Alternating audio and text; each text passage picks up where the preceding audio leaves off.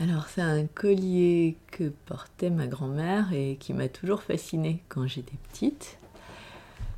Elle me le prêtait souvent euh, quelques minutes pour que je joue avec. Et euh, elle me l'a donné pour mes 30 ans.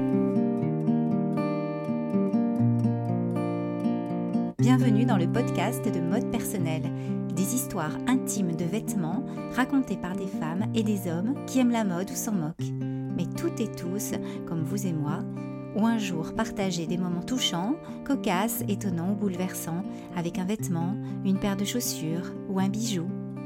Je suis Isabelle Thomas, styliste personnelle.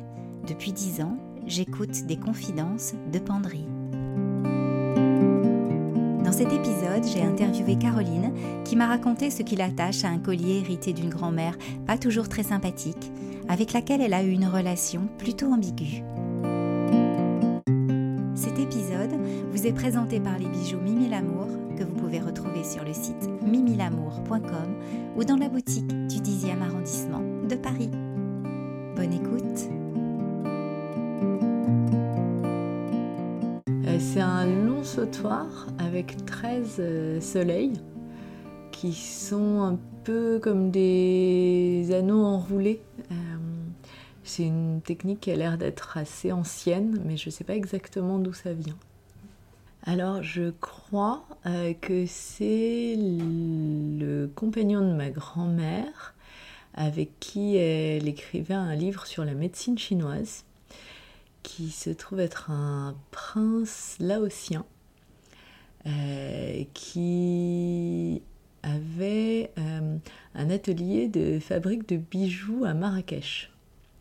Euh, je l'ai vu apparaître sur les photos à peu près à l'époque où elle était avec ce prince laotien et elle travaillait beaucoup avec lui. Elle a monté une école d'astrologie en Espagne avec lui.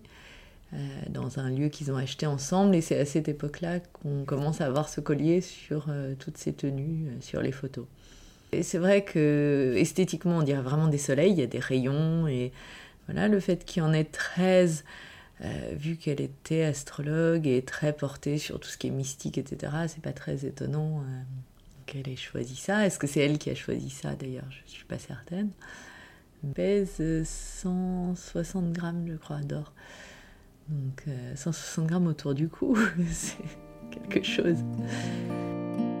Elle me l'a offert assez tard en fait pour mes 30 ans. Et, en fait quand elle me l'a offert, à la fois j'étais très contente et en même temps je l'ai jamais porté. Pendant des années je l'ai gardé comme ça parce que je savais pas quoi faire de ce très beau collier mais qui était très lourd à porter autour du cou. Euh, qui avait de la valeur et qui en plus, moi j'adore la maille, je porte que de la maille et ça s'accrochait euh, terriblement dans la maille, donc vraiment je le, le portais jamais.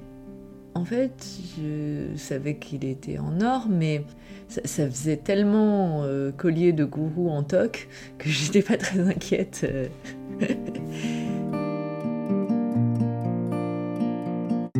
J'ai retrouvé une photo je jouais avec et j'avais deux ans. Et j'ai l'impression que cette photo a été prise dans la voiture à l'arrière, donc peut-être c'était pour m'occuper dans la voiture qu'elle me donnait ça.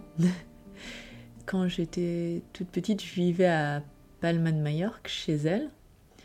Et ensuite, on est parti avec mes parents à Québec.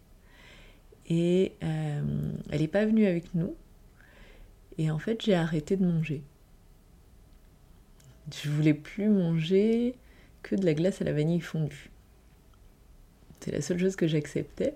Et donc ils ont fini par être obligés de la faire venir parce que je me laissais mourir. Donc euh, c'est elle qui s'occupait de moi. Bah pour moi, il est lié à elle. Et euh, mais il est aussi euh, surtout lié à tout ce à quoi elle s'intéressait. Euh, c'est à la fois euh, la beauté des choses anciennes, euh, le côté civilisation ancienne, savoir ancien, le côté occulte. donc c'est pour moi au-delà de juste l'attachement à cette grand-mère qui était quand même quelqu'un d'assez dur et, et de presque méchant parfois.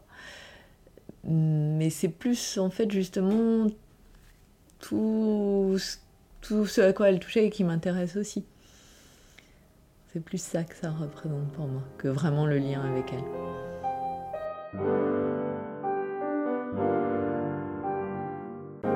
Euh, donc elle m'a donné le collier pour mes 30 ans.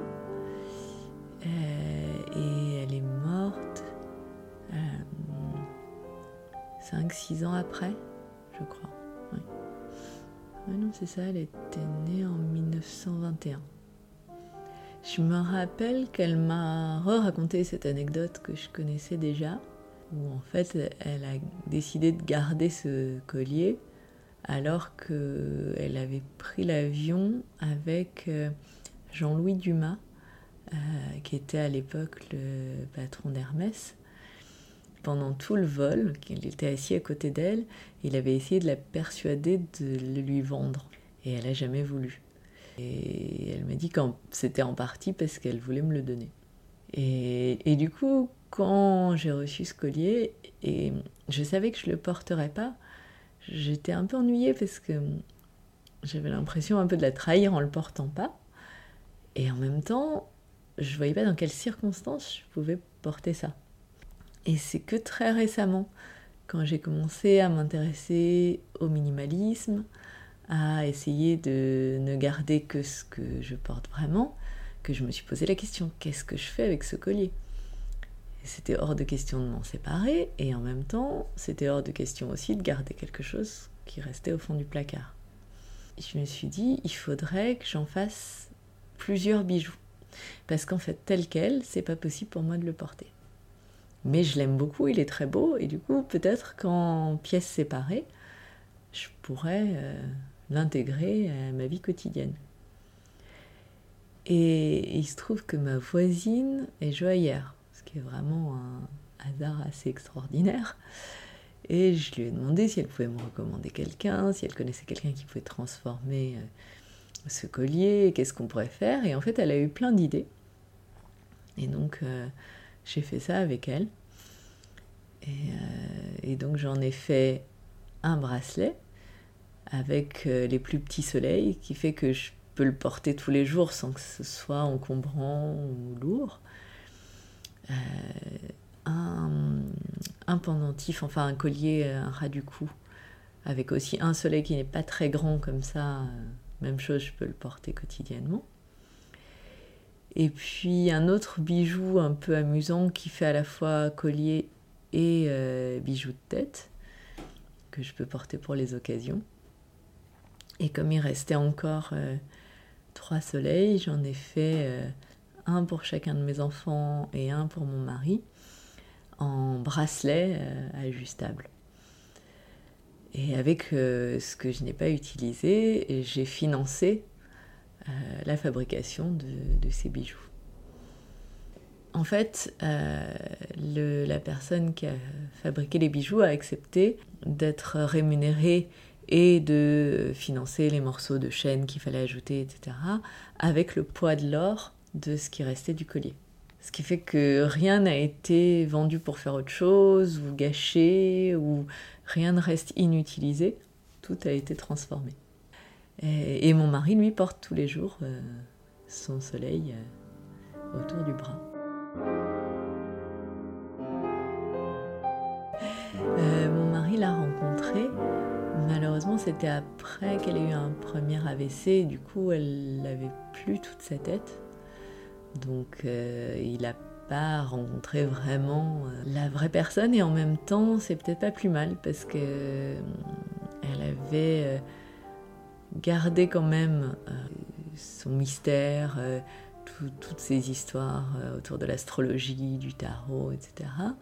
Ça, elle était encore capable d'en parler.